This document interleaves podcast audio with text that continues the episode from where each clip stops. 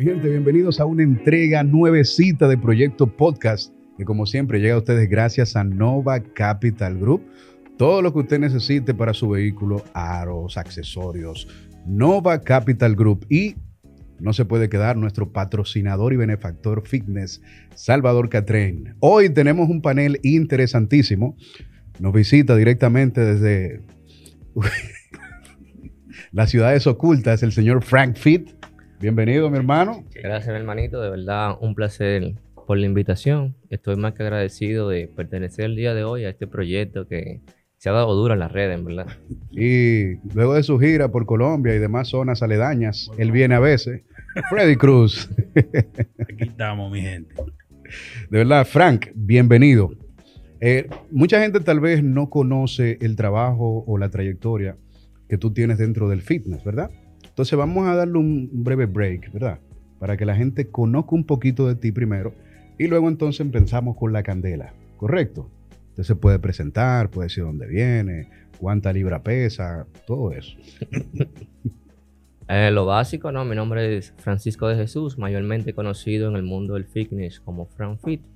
Eh, actualmente preparador de fisiculturismo, anteriormente era atleta de Menphysique y nada, estamos aquí compartiendo en proyecto podcast con... con Entonces ya te retiraste definitivamente. Eh, no definitivamente, pero no está dentro de los planes seguir compitiendo ahora. Está como todos los muertos que se quitan ahora que no. Mis planes ahora son hacer dinero. ¿Eh? El trabajo, el trabajo. Que estoy haciendo dinero ahora. Y es que, pero en el caso de Frank no podemos decir eso porque ha ganado varios absolutos. O sea que podríamos decir que tú has tenido una carrera exitosa dentro de lo que es el fisiculturismo, específicamente Menphysique, ¿no?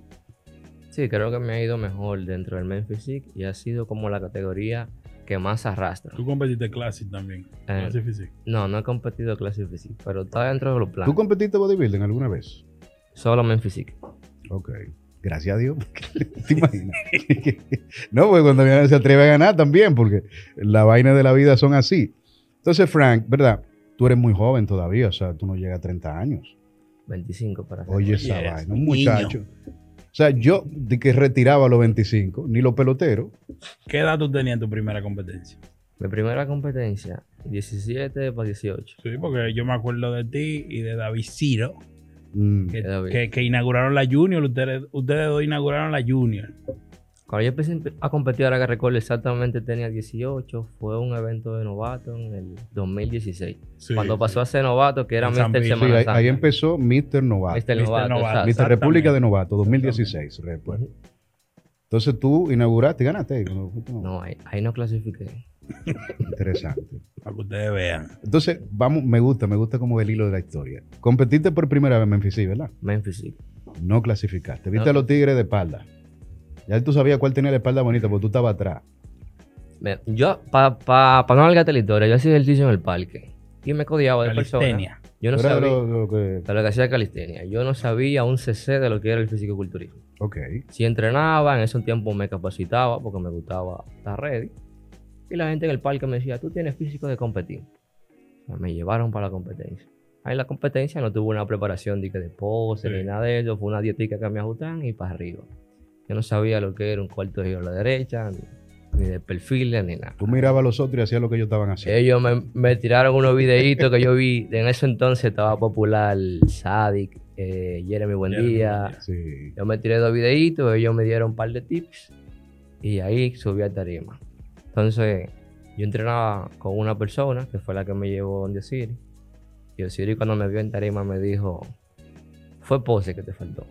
Tú debías de estar dentro del top 5. Y ahí, como 15 días después, había un evento de FC y ahí quedé dentro del top 3. Así que fue el, el evento que se Fue el hizo. último DFC que se hizo en el país. sí. sí. Exacto, el segundo. Entonces ahí llegaste al top 3. Ahí llegué al top 3 unos 15 días después. Increíble, o sea, con pose nada más. Solo Reajustando pose. haciéndome un ajuste obviamente en la dieta y corrigiéndome la pose.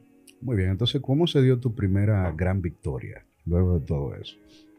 Bueno, en ese entonces no había la división de Menphysique normal y, Y muscular. Era la garata sea, con puño. Un novato venir romper y que del inicio eso era como casi imposible. Sí. O sea, ya tú tenías en- dentro de tu cabeza, tú sabías que te iba a durar uno y dos años aguantando piña hasta que llegara tu momento.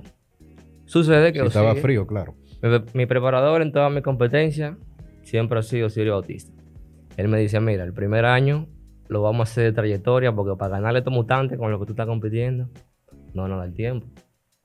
Y así lo hicimos. El año siguiente, mi primer evento fue el Mister República. Ahí casualmente me combino porque ahí incluso vino la, la- la división entre Ajá. physique y la musculado y fue la primera vez que yo tuve mi primer trofeo de oro. O sea, ganaste tu primer lugar como Memphis normal, ¿verdad? Como physique normal. O o sea, que no te, cuando tuviste que sacaron esos monstruos, dijiste, ay, sí. yo me estaba preparando ya para competir con los monstruos. Incluso O sea, tú recuerdo... estabas preparándote, pero psicológicamente, ¿verdad? No, no. ¿Eh? Físicamente. ¿Seguro? Inclu- Seguro. Incluso en ese evento, sabes que no me sentí seguro porque yo tenía una preparación como para competir y que con lo más fuerte. Y, y Osiris me dice, en este evento no vamos ni a cantar.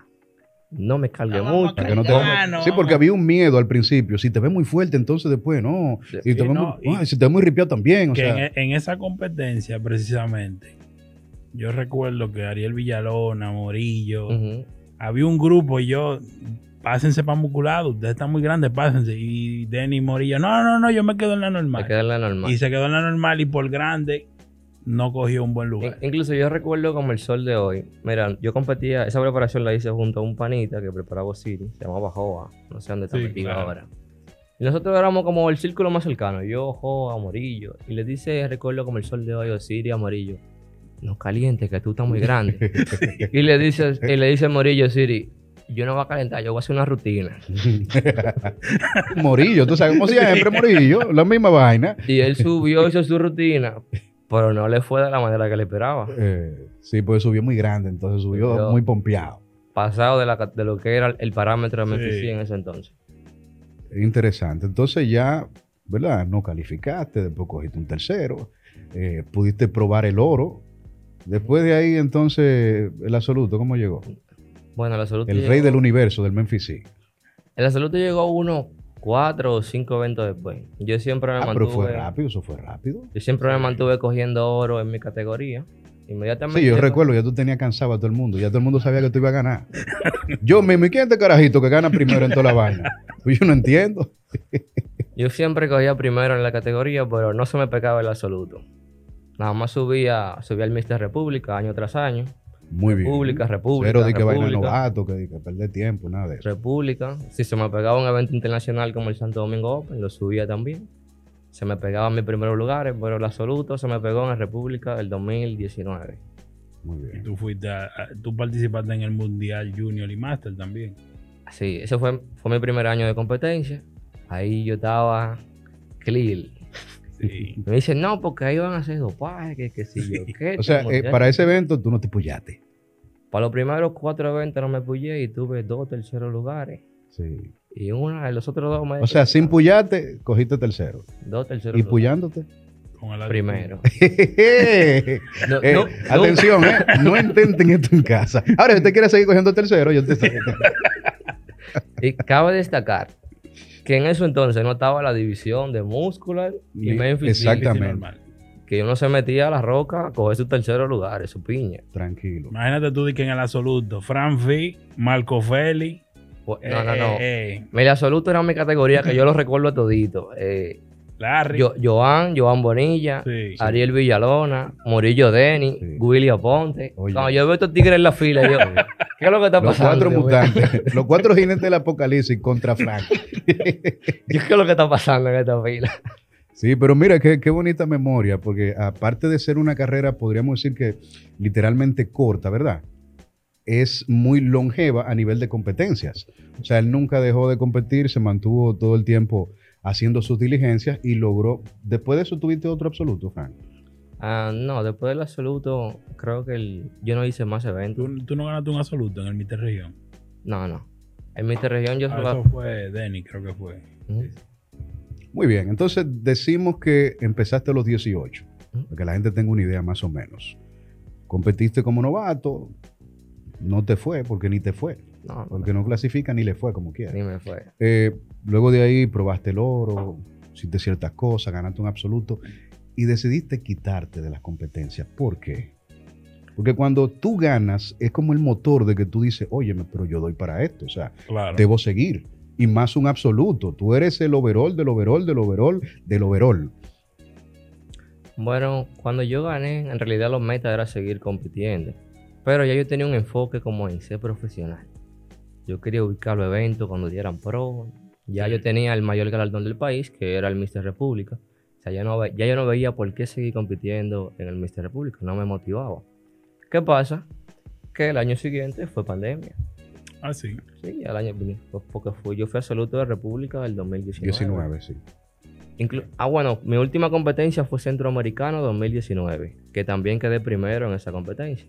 Excelente. Entonces ahí estaba, Se se, hicieron aquí esos centros. hicieron, Sí. se hicieron aquí. Dos años, porque pandemia, como todos los países tenían el lockdown, o sea, estricto, Sí, eh, no sé cómo lo logró la federación, pero hizo un excelente trabajo Sí. de que a pesar de pandemia, se seguían haciendo los eventos, muchos de los muchachos amanecían en los destacamentos. Sí, yo recuerdo, había pero una se- historia chévere. y usted, súbase también. Súbase. ¿Usted compitió? Sí, súbase. Sí, suba. Súbase también. Entonces, eh, cuente- continúa, Frankie, por favor. Bueno, se da el caso que yo subo ese Centroamericano, ya más adelante no puedo seguir compitiendo porque entró pandemia, pero la que la gente no sabe es que ya yo preparaba atletas cuando yo competía. Ya había muchachos que subían. ¿Quién fue tu primer pupilo para una tarima? Mi primer... Si te digo nombre te voy a hablar mentira. Porque cuando yo competía siempre ayudaba Sí, sí. a compañeros a que subieran conmigo. Pero yo te puedo decir que mi- el primer atleta que yo preparé, que fue campeón, fue en el novato del 2018. Se llama Jeffrey Arache, le decimos Yamal, de, de Sí, confianza. sí, sí. Que fue campeón absoluto main physique en el 2018 de novato. Que fue mi primer atleta como, como fijo. Que Que yo yo- fui, te lo llevé, me hice fotos, porque yo nunca había hecho eso en ningún evento. Nada más era como que hazte esa dieta y sube Sí, y te- competimos Te juntos. estoy ayudando ya. Me- te, te estoy ayudando. Pero cuando yo comencé a formalizarme como preparador, fue justo en ese evento, en el novato del 2018. Ok, yo tengo una pequeña duda todavía. O sea, está bien, llegó la pandemia, pero hay mucha gente que siguió compitiendo después de la pandemia. ¿Qué pasó en la pandemia que se te fue la motivación de querer ser pro? Am, me dio para trabajar. Vamos a Bien. trabajar. Entendí que. Lo que pasa es que entendí que cuando me preparaba, descuidaba mucho el trabajo. Claro. Y un ejemplo de eso fue muchísimas las veces que nosotros salimos del país. Perdón, perdón, Frankie. ¿Qué tú trabajabas cuando tú estabas preparando? ¿Qué tú hacías Eh. para sobrevivir? Sí, me dedicaba a entrenador. Tú eras coach de entrenamiento. Yo era coach de entrenamiento, exacto. Ok. Y antes de eso, por ejemplo, claro, en la calistenia, bueno, como quiera tú eras coach de entrenamiento. Eh, no, yo sí me capacitaba porque desde pequeño fui muy apasionado con el fitness. Ya había hecho cursitos como de Gunther, etcétera. Pero no, no me veía como en ese ambiente de personal training. Yo me dedicaba en ese entonces, era gerente de venta cuando Orange. Sí. Y después vi que en el fitness se me podía ir mucho mejor y me incliné por esa área. Y que no tenía que ir de 8 a 5. Oh, no, de 8 a Picaba, ¿verdad? Ah, no. A veces. La meta no se ha logrado este mes. ¿Qué hacemos? Muy bien, entonces te fue la cuestión, yo no quiero ser pro, yo lo que quiero es conseguir dinero, facturar. Y voy a preparar chamaquito para tener mi, mi- mi nombre. Ahora, una pregunta interesante.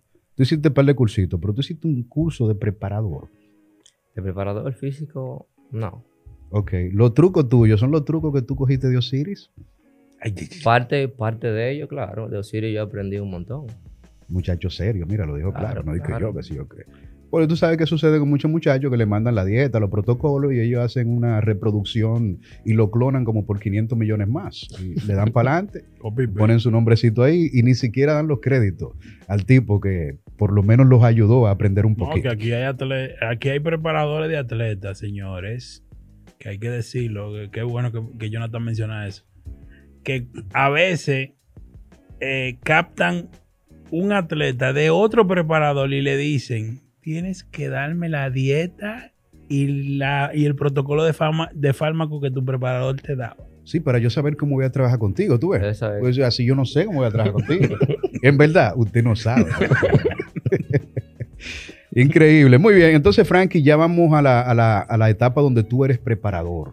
Eh, ¿Te apasiona esa, esa área? ¿Te, te- te da como Sí. ese, ese boost de energía? Sí, yo me siento identificado en cada uno de los atletas que subo a tarima como competidor. Por eso como que se me dio más el decline por el incline por la categoría main physique. Sí. Al yo ser competidor de main physique, como que yo me veía reflejado en cada uno de ellos. O sea, tú visualizabas tu sueño en ellos. En cada uno de ellos. O sea, yo quería ganar ese evento, yo llevaba un atleta que me ganara el evento. Y hasta ahora no ha ido bien, gracias al o Señor. sea, podríamos decir que tú empezaste como preparador en la pandemia en 2020, ¿verdad? 2018. Tu primera experiencia, 2018. Mi primera experiencia. Pero ya como, como, Pero ya como el oficialmente. grupo, el team. Sí, como ya formalizar mi team, Exacto. mi equipo. Am, no, se podría decir que el año anterior. había- 2022. eh, No, no. 19. 2019. Ah, ok, ok. Pero ya no, no tenía como, como ese norte, no tenía la formalidad, porque me entraban cinco al team, salían tres, venían dos. Pero cuando yo dije, probando, como yo dije, este es el equipo, por aquí arrancamos, el que quiera pertenecer aquí tiene que hacerme esto y esto y esto y esto. O sea, tiene que tener seriedad y ponerle Es una formalidad. parte muy importante. O Sí, bastante. se podría decir que en el 2020 fue que nosotros... Oficialmente, Este es Frankie el Fit, el exacto. team de Yo Te Preparo. Exacto. Muy bien. Entonces, Frankie, vamos a lo interesante ahora, señor Freddy Cruz. Frankie, podríamos decir que es un muchachito empezando en esto, pero ya lo vimos recibiendo un reconocimiento la semana pasada en uno de los eventos que se hace aquí, ¿verdad? Eh, reconociendo su labor, ganador. ¿verdad? Y sobre todo, el equipo de La Razón. Sí. Pero aparte de eso, también el señor Frankie se lleva unos muchachos fuera del país y los tigres arrasan. Aparte de eso, el señor Frankie Fit tiene varios pros ya que han sido Sí. llevados por él. Podríamos decir que estamos viviendo una nueva generación de preparadores que se le están comiendo los caramelos a aquellos preparadores que están en la era de piedra todavía. Porque si medimos los resultados, cronológicamente el tipo va a 500 kilómetros por hora. Bueno, ¿Qué de- tiene que decir de eso, señor Frankie Fit? No, yo de verdad me siento bien y... O tú tienes suerte. Ah, no diría que suerte, o podría ser un poco de ella. y te explico por qué, porque a veces nosotros, hay muchísima gente con conocimiento. Pero no, hay unos científicos. Pero eh, yo digo que entra la suerte cuando tú atraes personas que hacen relucir tu conocimiento. Por ejemplo, yo me he topado con la suerte de que me topo con un atleta que yo le digo, es tierra que se va a comer y el pana te come tierra. Muy bien. O sea, veo, ahí yo veo reflejado mi conocimiento, que las cosas que yo estoy aplicando están funcionando. Que se da el caso contrario, que a veces tú sabes lo que quieres aplicar, pero el atleta no te ayuda. Ahora. Frankie, yo he visto también que tú eres un tigre. Porque tú agarras chamaquitos con buena genética. ¿eh? O sea, tú no Agarra agarras ni unos que tres gorditos que están allí de que, eh, comiendo Burger King y de que ven, yo te voy a preparar Memphis. Sí. Yo he visto un par de chamaquitos que tú tienes que tienen una genética envidiable. Y jóvenes sobre todo. Además de raza africana profunda. Y es válido, porque si tú quieres ser mejor, tienes que estar con los mejores. Sí, pero cuando, cuando, tú lo, cuando uno lo ve flaco, nadie ve la genética. La Claro, a ti la- te vieron todo No, flaco, brincando, eso, haciendo que- vainita. de que- Oye, me nada más ¿Eh? de, de ese grupo, ahí, ahí ¿Tú hay quieres genética para ¿Tú quieres repartir ver el genética? mundo. Tírate por una cancha de basquetbol para que tú veas 15 Memphis ahí. Ahora, ahora yo te voy a hacer una pregunta. Hágame dos, yo le Yo te voy a hacer una pregunta. ¿Qué atleta gana un absoluto o una categoría sin tener genética? No, no, es Eh, válido. Se ha dado, se, se dan los casos, se dan los casos, porque aparte de tener buena genética, Claro. pues genética tiene todo el Todo, mundo. todo el mundo tiene buena genética. Hay un tipo que tiene una ética de trabajo inquebrantable, hace sacrificios extraordinarios y puede ser que se dé y se ha dado. En el culturismo en todos los niveles hemos visto tipos con muy buena genética. Ahora, el que tiene excelente genética gana más Gana más. y más fácil también. Sí, pero yo tengo atletas que todo el mundo dice tiene genética, pero para X categoría no la tienen. Y te puedo mencionar nombres. Moisés, el último Memphis que se me hizo pro en Venezuela, no tiene genética de Memphis. Según los expertos que dijeron eso, ¿no? No, según el estándar y según No, lo que pasa es que Fran lo está maquillando. Lo que pasa es que Moisés es musculado. No, y no, ha no. arrasado en la Ah. Memphis normal. No, no, no, no, no, no, no. Chan, chan, chan, chan. Cuando, cuando yo le presentaba a Moisés, eh, me presentaba el grupo. Moisés se llevó todos los mandamientos. Lo presentaba en el grupo. Todo el mundo, ese está bonito, ese está bonito, ese, está, bonito. Incluso el, el coro de él decía, "Eh, tú no das para competir, un segundo, un tercero. Y el tipo venía en el evento y te rompía. y venía al otro evento y te rompía. Y según el público no tenía genética. Bueno, pero el público no sabe de eso. Tiene más raya que una cebra. Ahora Eso es sí. diente y raya. Entonces, Moisés. Y eso Lo- es los resultados están ahí, por eso usted puede discutir con lo que usted quiera, menos con los resultados. Claro. Mira, eso es una de las cosas que tú dijiste, porque por ejemplo, él subía, yo te puedo hablar porque yo sé que lo preparo, yo sé que él no tiene la mejor fisionomía para la categoría de Memphis, pero el trabajo que hace ese muchacho hace, que reluzca la tarima como que no hay dos atletas parados al lado de él. Excelente. Muy duro. Excelente. O sea, él no tiene la mejor forma. Yo lo digo a boca llena eso, pero el trabajo que hace hace que se vea solo en tarima. Ahora yo te quiero hacer una pregunta, Frank, y no quiero revelar tu secreto, tú sabes. pero es que tú haces un casting en algún lugar, y un casting call, diciendo, vengan el un sábado. scout, es un y tú scout. dices tú sí, tú no, tú sí. Este sí, este no. No, no, no, no. Puede que a veces la gente dice genética, pero cuando hablan de genética, mayormente se refieren a la condición del atleta, pero no saben el trabajo que el atleta pasó para llevar esa condición. Ah, tiene genética, después que lo ve rayado. Por eso te dije que a veces la genética no se ve cuando el atleta está flaco. Sí, estoy de acuerdo con Frankie, porque Sí. la gente ve un tipo rayado y no genética, sabe el trabajo y la lucha que ha pasado. Y por eso no. está rayado. Por eso está rayado. A veces tú ves el tigre en tarima, mierda, parece una piedra. Despectivamente me lo han comentado a mí directamente. Ah, Ahorita, ese, ese moreno que trajo, ahorita estaba comiendo pica pollo y se metió dos panes allí. eh, Míralo aquí, primer lugar. Y el tipo con un déficit calórico de fácilmente cuatro semanas, tres semanas para sacar un cuadrito. Claro. Entonces, Frankie, hablando ya en el, en el ambiente de los preparadores, ¿cuáles son las tres herramientas fundamentales que tú entiendes que debe tener un buen preparador para ser exitoso? Tres herramientas fundamentales. Bueno, hay que conocer obviamente los parámetros de cada categoría. Tienes que ser conocedor de la disciplina a la que tú te vas a dedicar. Por ejemplo, nosotros en el fisicoculturismo, hablando de preparadores en general. Lo segundo, el preparador tiene que tener percepción. O sea, tú tienes que saber en qué evento el atleta te va a ganar con X físico y en qué evento te gana con X físico. ¿Por qué hago ese comentario? Porque a veces tú ves en eventos locales que te gana un Memphis normal que tiene 100 libras mojado. Pero tú lo sacas un evento internacional y no te queda ni top 5. Pero tú como preparador tienes que saber dónde él te gana con 100 libras y dónde te gana con 150. Como yo he visto el caso, que a veces personas, "Ay, ¿por qué no me ganó? Porque aquí ganan los flacos y cuando lo llevo flaco aquí pierde. Eso es algo que tiene que tener el preparador para destacarse. Saber dónde tu atleta puede sacar la cabeza. Y saber, porque es lo que te lleva a prepararlo. Te dice, aquí hay que llegar así, si no, no vamos a ver linda. Y algo muy importante que Frank es de la nueva generación de preparadores. Y ahí es que la diferencia se ve muy marcada con muchos de los preparadores de antes. Es que los preparadores de ahora son líderes. O sea, son líderes y tienen grupos que siguen lo que ellos le pautan al pie de la letra. Pero hay otros preparadores como el maestro Siri que es nómada. O sea, el maestro Siri tiene 200 Maestro, atletas, pero confíe, puede tener confíe. 5, pero el día del pesaje no aparece, pero que no coge la llamada. O sea, esa es la diferencia. No, pues dentro de los preparadores, Osiris es una materia aparte. él, tiene, él tiene una materia en la Sí. universidad que es de él nada más. Muy bien, entonces, Frank, mira, me gusta mucho de verdad la manera en que tú te has ido desarrollando en el culturismo. Eh, yo creo que tomaste una decisión inteligente de hacer un cambio de atleta a preparador y lo has tomado en serio y le has dado carácter y hemos visto los resultados con el éxito que tienes. Hay un, podríamos decir, un secreto a voces en el, en el mundo del culturismo de que los preparadores, sobre todo en Latinoamérica, no cobran por preparar atletas, pero les gusta llevarse la fama por encima de los atletas. O sea, quieren más sonido que el mismo tipo que debe estar recibiendo el sonido.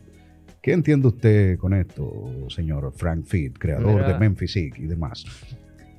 Una de las claves, por ejemplo, de mi éxito, porque me considero que he tenido éxito, porque el equipo ha crecido y ahí los números. Ahí están los trofeos. Como ustedes dicen, ahí están los trofeos.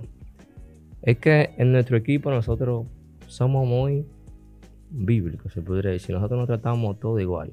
O sea, son hermanos. Hermano Frank, ¿cómo está usted? Aunque tú me veas que, yo soy la cabeza, que soy el que lo está moviendo para arriba y para abajo, todo el comentario en el equipo se toma en cuenta.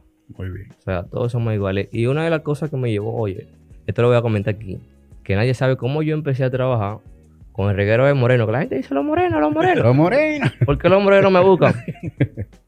A los Es verdad, él no tiene un blanquito, yo no he visto un blanquito. No, no, dos, no. los En únicos el- Memphis eh, normales. En el evento Ah, pasado. Anel, o eh, sea, todos los normales son Yogi, morenos. ah, y, y mi hermano de Constanza, que, que está duro, Bueno, el máster, El máster, el máster, el máster. de Jarabacoa, perdón. Los morenos aquí lo tratan de una manera despectiva. Ok, vamos a hablar. Mira, tú estás en Proyecto Podcast. Sí. Habla con nombre y apellido. ¿Cuáles son los morenos? No, no, no, eh, haitianos. Diga de nacionales haitianos. Nacionalidades haitianos lo tratan aquí Moreno soy yo. en su nacional mayoría haitiano. de manera despectiva. Ok. Ok. Que no tienen para pagarte, que no tienen para algún cosa. Entonces tú lo que le pones en la dieta lo quieres ayudar, pero al final es para lo que tú dijiste. Sonido. Para el sonido. Para decir, yo tengo mucha atleta, o este atleta me quiere ganar. Si tú no le ves futuro, no lo ayuda. A diferencia mía no es así. Yo soy muy bíblico, mi mamá es cristiana desde pequeña y, yo como lo evangélico, yo veo a Dios en todos lados. A mí, por ejemplo, la mayoría de esos muchachos se me pegaron, mira, nosotros vamos por un evento, tú me puedes ayudar, qué sé yo qué, yo baje para mi oficina.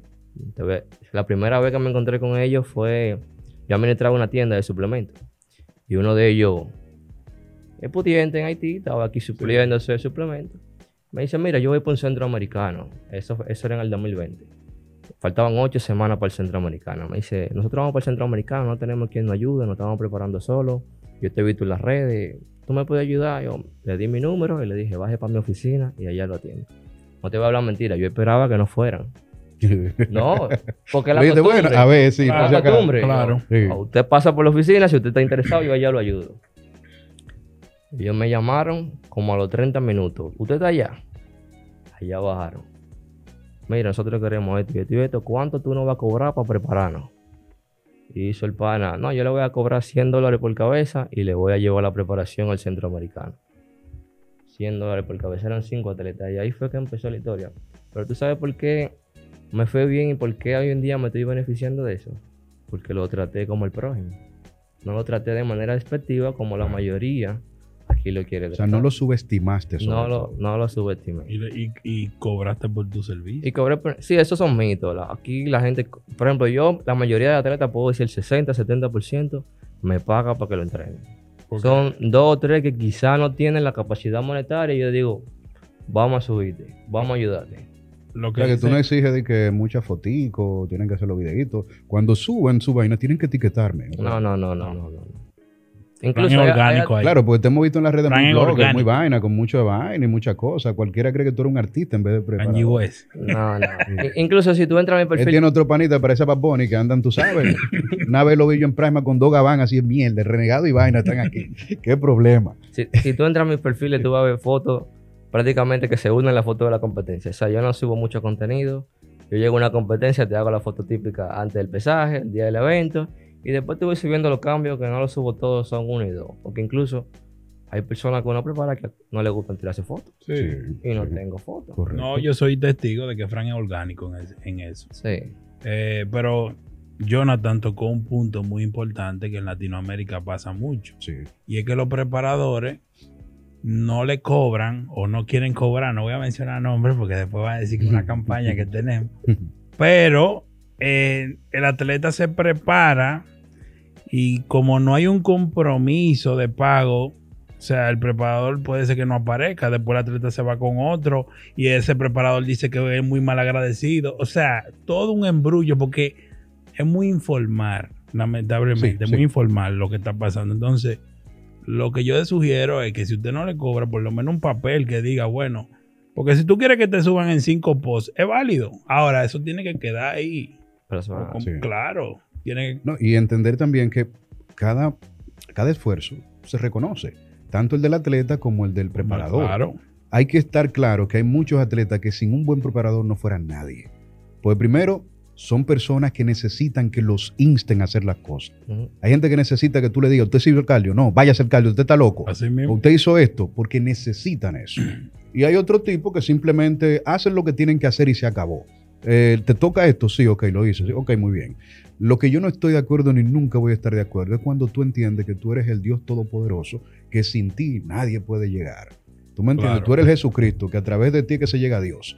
Eso es mentira. Un preparador no es un, un super, un superhéroe, un dotado que va a salvar la, la tierra de lo extraterrestre y demás. Es simplemente una herramienta que tú tienes a tu favor que te va a ayudar a la consecución de una meta. Bueno, simplemente. Aprovechando esa parte, ahí, por ejemplo, está Eddie Piliel, que Eddie Piliel es una ficha clave, que Fran lo sabe, en muchos de los atletas, y Eddie Piliel no anda eh, buscando ese, ese, No, no, no sube esa propaganda y publicidad. Sí, y conozco de muchos preparadores que asesoran atletas que están mal asesorados por otros que creen que saben al final no saben nada. Sí. Y le arreglan muchos problemitas a muchos atletas que lo necesitan y no dicen nada. ¿Me entiendes? Porque yo siempre he dicho algo. Si un atleta sube bien, representa a su preparador. Claro. Y el atleta que sube bien, el preparador que está bien, representa al país. Porque el culturismo es un deporte que se está expandiendo a nivel mundial de una forma increíble. Ustedes nada más tienen que entrar a cualquier plataforma digital y te va a encontrar que cualquier persona, ya sea un abogado, un ingeniero, lo que sea, está entrenando de una manera competitiva y tienen hasta como por sueño, voy a competir nada más para sentir esa experiencia. Sí. Tú no puedes decir a una gente, un abogado de 45 años, de que voy a jugar en Grande Liga para ver qué se siente la experiencia. Pero no puede. No, Pero sin embargo, en el culturismo sí. Sí. Porque el culturismo tiene esa facilidad y esa magia. Por eso yo digo que el culturismo va mucho más allá que simplemente subirse una tarima y con un aceitico. Claro. Frankie Fit, el protagonista del día de hoy. Él como que lo estamos llevando muy suave, Freddy. Él está como que está aquí, como que Fran es sí, buena, de la una buena. misa En y esa disyuntiva, como dice el maestro. Frankie, Trae una tú, granada entre- tú- preparas mujeres, Frankie. Claro, claro. ¿De qué categoría? Mira, mira una ahí. Dice, wellness, Wellness, bikini. bikini. Bueno, la y han última, ganado, han ganado. la La, última absoluta de Bikini Fitness fui yo que la llevé. es tuyo, Bikini Fitness. Explícame bien, porque con toda esta categoría ahora, Bikini Fitness, yo no entiendo. qué- Bikini. Fitness es la categoría de las mujeres que, la, Que usan vestido. es la Es la categoría que se está quedando sin atletas, señores. Que usan Sépanlo, vestido, Todas se que están pasando para No, wellness. ese es Fit Model, la que usa vestido. Ajá. Bikini Fitness, bikini igual, pero la más delgadita, la que tiene que tener menos tono muscular. O sea, esa es la flaca que puede subir a Para que competir. pasan hambre. esa es la Y flaquita. tú ves, pues yo conozco Bikini, Bikini Wellness, Fitness Model, que es la que está un chima. Son- sí. La que está, no, esas son las de los vestidos. A fitness model son la misma bikini. Que Sí, que se ponen ponerse un vestido, y ganan, exacto. Sí, exacto. Entonces te- tú tienes varias wellness, ¿verdad? Claro, claro. Y Bikini Y Bikini Fitness. Fitness. ¿Por qué Fitness? Porque tú no quieres. No, Bikini Fitness es la categoría. Bikini Fitness es la categoría. Muy bien. Frankie, eh, hay algo, un tema por debajo de la mesa que sucede mucho con los preparadores y las atletas. Hay muchos preparadores que les exigen a sus atletas, por ejemplo, a las féminas, No voy a opinar ahí. por ejemplo, que deben estar siempre en comunicación con su coach. Deben enviarle fotos a su coach en ciertas prendas, ¿verdad? Para ver bien los músculos, porque si tú me empiezas así no se ve bien, los músculos tienen que verse bien. Y haciendo ciertas poses que... Y le dicen, voy bien, coach, está bien así. Tú has tenido problemas con varias atletas que como que se pasan un chin y entienden como que hay otra cosa. Em, no, no, no he tenido esa clase, de, esa clase de problemas. Lo principal es que yo no evalúo, muy pocas personas yo le evalúo por fotos. La mayoría de personas yo lo cito, puede ser donde esté. O sea, yo tengo atletas que de Haití vienen a evaluarse Sí. a mi oficina. Tengo atletas que también de Estados Unidos vienen a evaluarse en la oficina. Hay muchos preparadores que evalúan muchas atletas en la oficina también. Pero no aparece una que tú le dices. Y bien evaluar que le Le evalúan. vamos a medir el, el- el porcentaje de grasa. Sí. Eh, Le agarran unos pliegues donde unos no hay pliegue. una ropa interior y cuando tú entras está desnuda. Sí. No, y le agarran unos pliegues donde no hay pliegues. No, no, no he tenido la experiencia, de verdad. ¿Tú has tenido problemas con Mario de alguna competidora que está medio celoso porque tú estás preparando al atleta? No, porque- Diga la verdad, no, no, No. no, No, Diga la verdad. Pues puede ser que se malinterprete. Ok, mira, mira, mira la escena. Llegamos donde Frankie Fit. El señor Frankie Fit, sí, siéntese ahí, vamos a entrar a la oficina. ¿Quiere un café? No? Ok, siéntese. Eh, sí, Diana, ok. Entra a la oficina, se abre la puerta, se cierra la puerta, el tigre allá afuera. Esperando que Frankie Fit termine con la mujer de él, que está trancado allá, sin él ver nada. Entonces, ¿tú crees que el tipo no va a pensar nada raro? Ah, no es mi caso. Por ejemplo, en mi caso han ido con la pareja. Muchísimas mujeres van a evaluarse con su pareja. Yo lo entro a los dos. Total, Ah, es su pareja. Es una O estrategia. sea, que no es tu caso, pero tú conoces casos que ha pasado algo raro. En- he escuchado, Juégatela, he Fran. escuchado historias, pero no, no es mi caso, no es mi caso. no, Fran, porque se cuida. No tiene ningún beneficio, yo... yo No, y yo además, y además la novia tuya te tiene ahí chequeado. Tú no puedes decir que tampoco decir que, que hay. Dije que hay, ¿no? Tú sabes. Pero realmente, mira, la ética dentro de los eh, entrenadores, preparadores, coach, es una especie que está en peligro de extinción. Así mismo. Porque se ven tantos casos que hasta con clientes que le pagan su dinero para que lo entrenen, los tipos quieren agarrar ciertos músculos que no deben agarrar, corregir cierta forma y manejarse de una, de una, de una manera que no es la correcta. Poner cremita, da Entonces, tú sabes que en cuanto, exacto, en cuanto a, a- a preparación, que lleva un poquito más que simplemente te pongo una rutina, haz esto, la gente deposita una fe en el preparador Claro. muy grande. Y a veces siente hasta temor muchas personas con una capacidad limitada de pensamiento. Ay, que si no hago lo que él dice, después fácilmente no logro los resultados. Entonces se aprovechan de esa vulnerabilidad para meter mano. Sí, pero ahí Tener un entra, OnlyFans privado ahí entra, como tú dijiste, la, la ética de trabajo. Ya el prepa- el- la persona que tiene ética sabe ya cómo distorsionar esas situaciones de que el cliente no tenga esa perspectiva de ti. Y ya mi manera, la, la manera en la que yo me trabajo entiendo que es la que me ha llevado a que no me pasen ese tipo de situaciones, tanto como tú mencionaste, que sea lo del marido o que la cliente llegue y se desnude en plena oficina, porque no es a lo que yo me presto. Y la manera en la que, con la que se conversa, o sea, la manera en la que tú te desenvuelves, deja mucho que decir. Porque si tú le mandas corazoncito a una cliente y siempre vive con los relajos, Exacto, sí. se puede dar el caso de que llegue a la oficina, Berenjenítico. Oye, por ¿Qué eso es yo no creo de que en reacciones, no esté reaccionando. no te... Usted no es de que es un influencer, está reaccionando, es estar reaccionando. Usted ve una ¿cómo va la cosa, dieta, cosa. una berenjena, una cosa rara. Yo dije 400 que me gusta, toda la historia me gusta. Historia me gusta, historia me gusta, que es lo que tanto te gusta, no es atleta tuya y tú la ves. ¿Mm? Frankie, ¿cuál liga tú entiendes que le complica más el asunto a los atletas, la élite o la Pro League? Dependiendo qué tipo de complicaciones. Hacerse pro, ¿dónde se complica más hacerse pro en una de esas dos ligas? Según tu experiencia dentro, ¿tú tienes pro de la Pro League? No tengo pro de la Pro League. Chan, chan, chan, chan, pero adelante, Pero continúa bien. con la pregunta. Yo entiendo que de la Pro League, primero, no hay evento Pro League en el país. Bueno, ya hay tres ahora. No han hecho ninguno. Bueno, hay uno que viene en una semana Ah, bueno, bien. y ya el calendario está ahí. Entonces, esa pregunta, Ok, de los atletas tuyos, ¿cuáles se han hecho pro aquí? aquí en el país, Ajá. solo dos. ¿Y los otros dónde se hicieron pro? Venezuela. Ok, entonces pueden salir a competir a la Pro League también. pues. Pueden salir a competir a la Pro League. Pero en Venezuela tampoco hay Pro League. O sea, Sí, sí, en Venezuela ya hay Pro League. Bueno, no tenía información. Mira, Y además los vecinos tienen como 500 competencias al año ahí, con, los colombianos. con- con el tema de la liga, yo no tengo tema con eso. O sea, el atleta quiere competir en PC, se prepara para PC, quiere competir en Elite, se prepara para Elite. ¿Cuál liga es más difícil que otra? Ninguna, porque si tienen varios parámetros, tú debes de preparar al atleta Exacto. a que compita en el parámetro. ¿Entiendes de tú que los atletas tuyos están ready para la liga que sea? Para cualquier liga. Porque tienen disciplina. asesino. Y tenemos esto. Ok, entonces van para la que viene ahora, la atleta tuya. Em, ¿Tú tienes atletas que van para los shows de la NPC que hay en República Dominicana? tengo dos atletas que van show en PC de la que van a República Dominicana. Chan, chan, chan, chan. Y no va a pasar nada con el reconocimiento que te dieron y esa vaina ahora. A mí me dieron un reconocimiento por el mayor suma de puntos en el evento, no por no llevar atleta a la NPC. El atleta quiere competir en NPC, yo lo preparo para NPC porque al final es mi trabajo. Sí, pero te dieron un reconocimiento por mayor suma de puntos que tú lo llevaste a una liga o federación. En el momento de que tú empieces a llevar atletas, te imagínate que los tuyos sumen también muchos puntos allá. Que Mira, gane allá está. mi- mira qué pasa, Jonathan. Por ejemplo, a nivel de NPC yo hablo, yo hablo claro. Por ejemplo, yo, yo soy uno de los que entiende que la liga NPC ahora mismo no le conviene al competidor dominicano.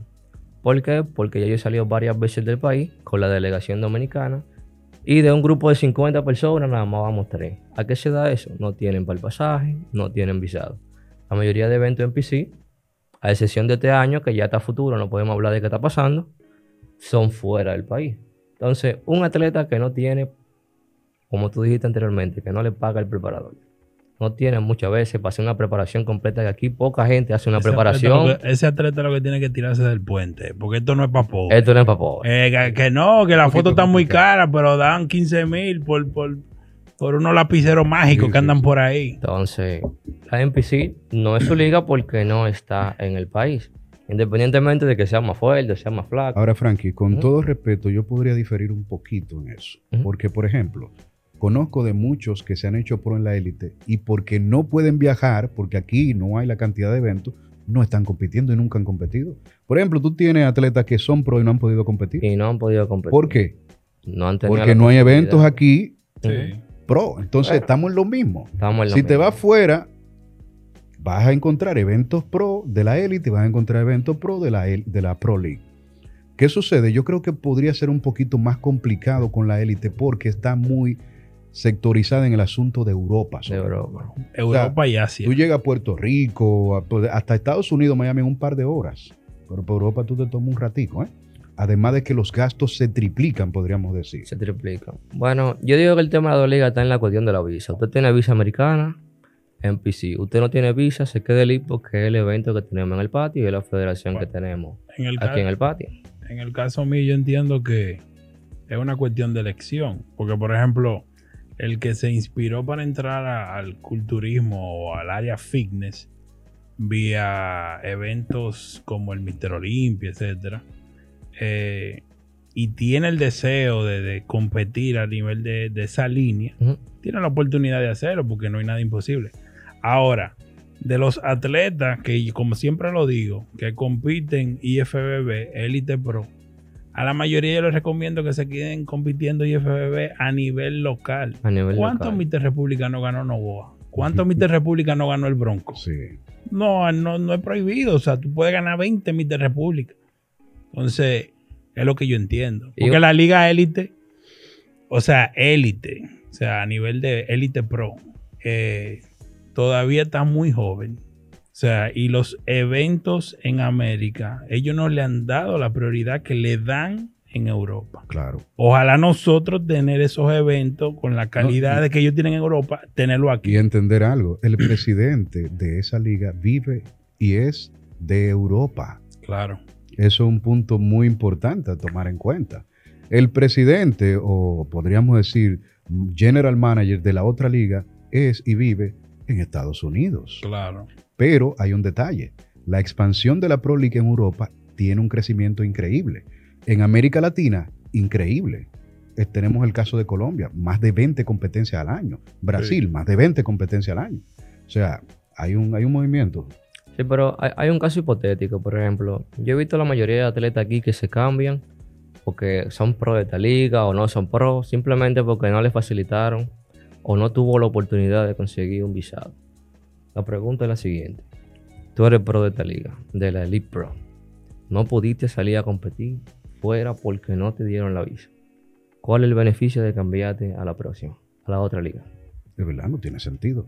Pues, va a estar lo mismo, no puedes salir del país. No, lo que pasa es que el beneficio es, por ejemplo, que tiene un evento como el de Colombia, donde Luigi se hizo pro eh, y compitió también en el evento pro para, para clasificar para la Olimpia. Por ejemplo, tienen eventos.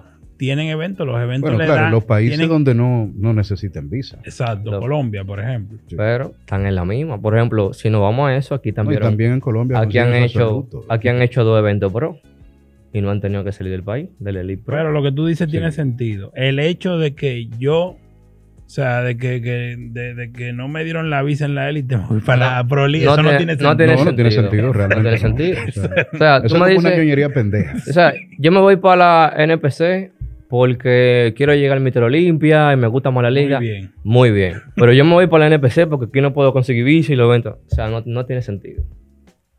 No tiene sentido, va a estar lo mismo. Sí. La vida es difícil. Es como me dicen a mí, ah, el atleta tuyo no ha competido, pero me han dicho el comentario. No, todavía porque hemos tenido problemas con la cuestión del Cámbialo para NPC. Y, ¿Y para dónde lo voy a llevar? Claro. O sea, ok, vamos. Colombia. Subimos para Colombia, nos hacemos pro y después somos pro de nuevo. No, vuelve para Colombia. Y sigue en Colombia hasta que se haga pro. no, y en Brasil no necesita visa tampoco. No, Brasil, Puede ir. Chile, Ecuador. Eh, O sea, va a competir, tú sabes, va a ser un líder antillano. y nunca vaya a los Juegos Olimpia, No, porque pero- a- ahora qué interesante. El tipo va a Colombia, compite en un evento pro, clasifica a la Olimpia y no y puede, no ir puede ir porque a la no tiene visa. No tiene visa. Hemos visto casos así, ¿eh? Ahí sí. Hemos visto casos Ahí. así. Es una realidad. Hay que entender eso y eso, ahí el coach o preparador juega un papel importante. Porque él tiene que saber la proyección que puede tener ese atleta y decirle o instruirlo y decirle, mira, mi hermano, compite por aquí porque, ok, te hiciste pro, clasifícate, ¿cómo tú vas a ir? O sea, ¿cómo? Yo he tenido atletas que me saltan con eso. Yo quiero ser pro. chico. ¿Qué tú ganas con ser pro? después de ahí- Ajá, y después. Al día siguiente. ¿Para dónde tú vas? O sea, eh, pro, ajá, pro, ajá. Y siempre le planteo, yo, mira, yo tengo atletas que se han hecho pro. Yo tengo un, un moreno que se hizo pro, una nacionalidad haitiana. se hizo pro en Centroamericano 2020.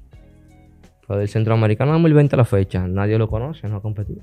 No, pues, Sin embargo, los que están compitiendo amateur son los que están sonando. Lógico. Incluso, un beneficio que tiene la tarima es que te impulsan nuestro trabajo. O sea, la mayoría de personas que compiten, lo que yo digo, la- Trabajan- las tarimas locales Claro. le dan o sea, eh, esa, esa, esa No, y la presencia, y esa presencia esa- publicidad del momento. Claro. Porque tú sales del evento, la gente te conoce, tiene acceso, suben 400 fotos a Instagram para que vean que está duro, ¿me entiendes? Y que él ganó.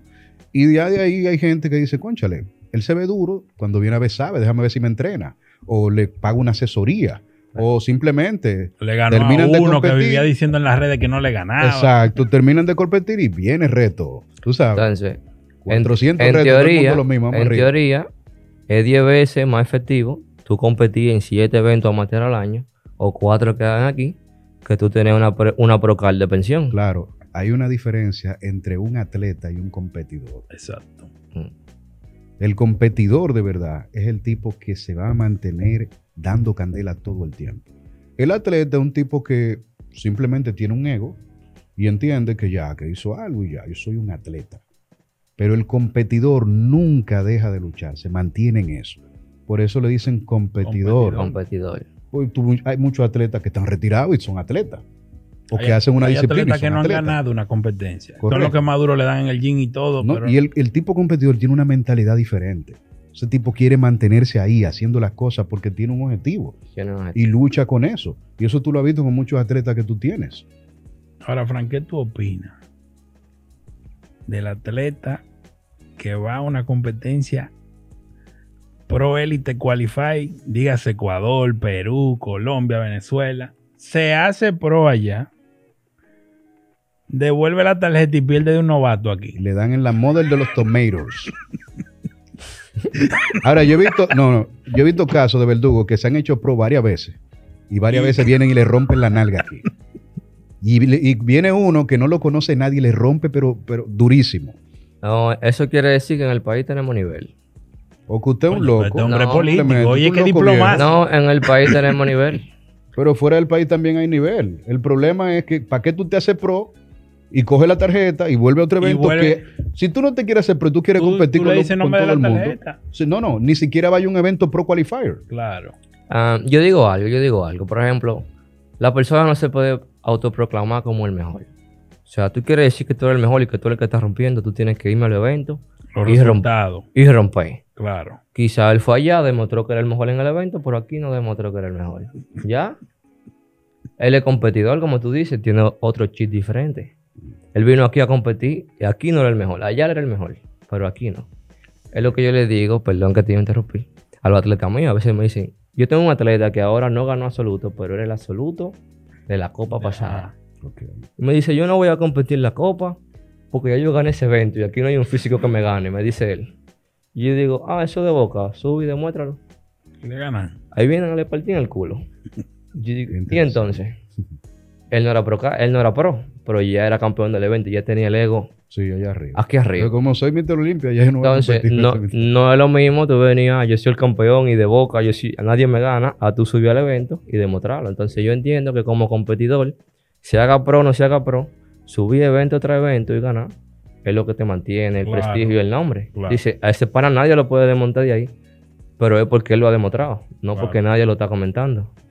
De verdad que interesantísimo y muy complacido con tu presencia aquí, Frank. Eh, te felicitamos en nombre de Proyecto Podcast por el crecimiento que tienes en tu carrera. Gracias. Esperamos que sigas teniendo todo el éxito del mundo, que mantengas la humildad, que te cases y tengas 15 carajitos, no hay problema. No, pues eso es demo. Eh, no, porque cuando viene a ver tiene 15 competidores ahí con esa genética. 15 ¿Verdad? musculados ahí. Sí, no, y, y me gustaría que tú le des un mensaje a aquellos jóvenes que tal vez están pensando en iniciar en los caminos de la preparación de atletas. Exacto. Bueno, el mensaje que yo le puedo dar es que si esto le apasiona, hágalo. Si no es su pasión, no lo haga. Porque no siempre usted se va a lucrar del fitness, no siempre va a tener buenos resultados y lo que lo va a mantener es el amor a lo que usted hace. Muy bien. Increíble, mi gente. Proyecto Podcast, señor Freddy Cruz, Frank Fit, el Hokage de este lado, gracias a Curiel, a nuestros patrocinadores, Nova Capital Group y Salvador Catrain. Será hasta una próxima entrega. Hasta luego.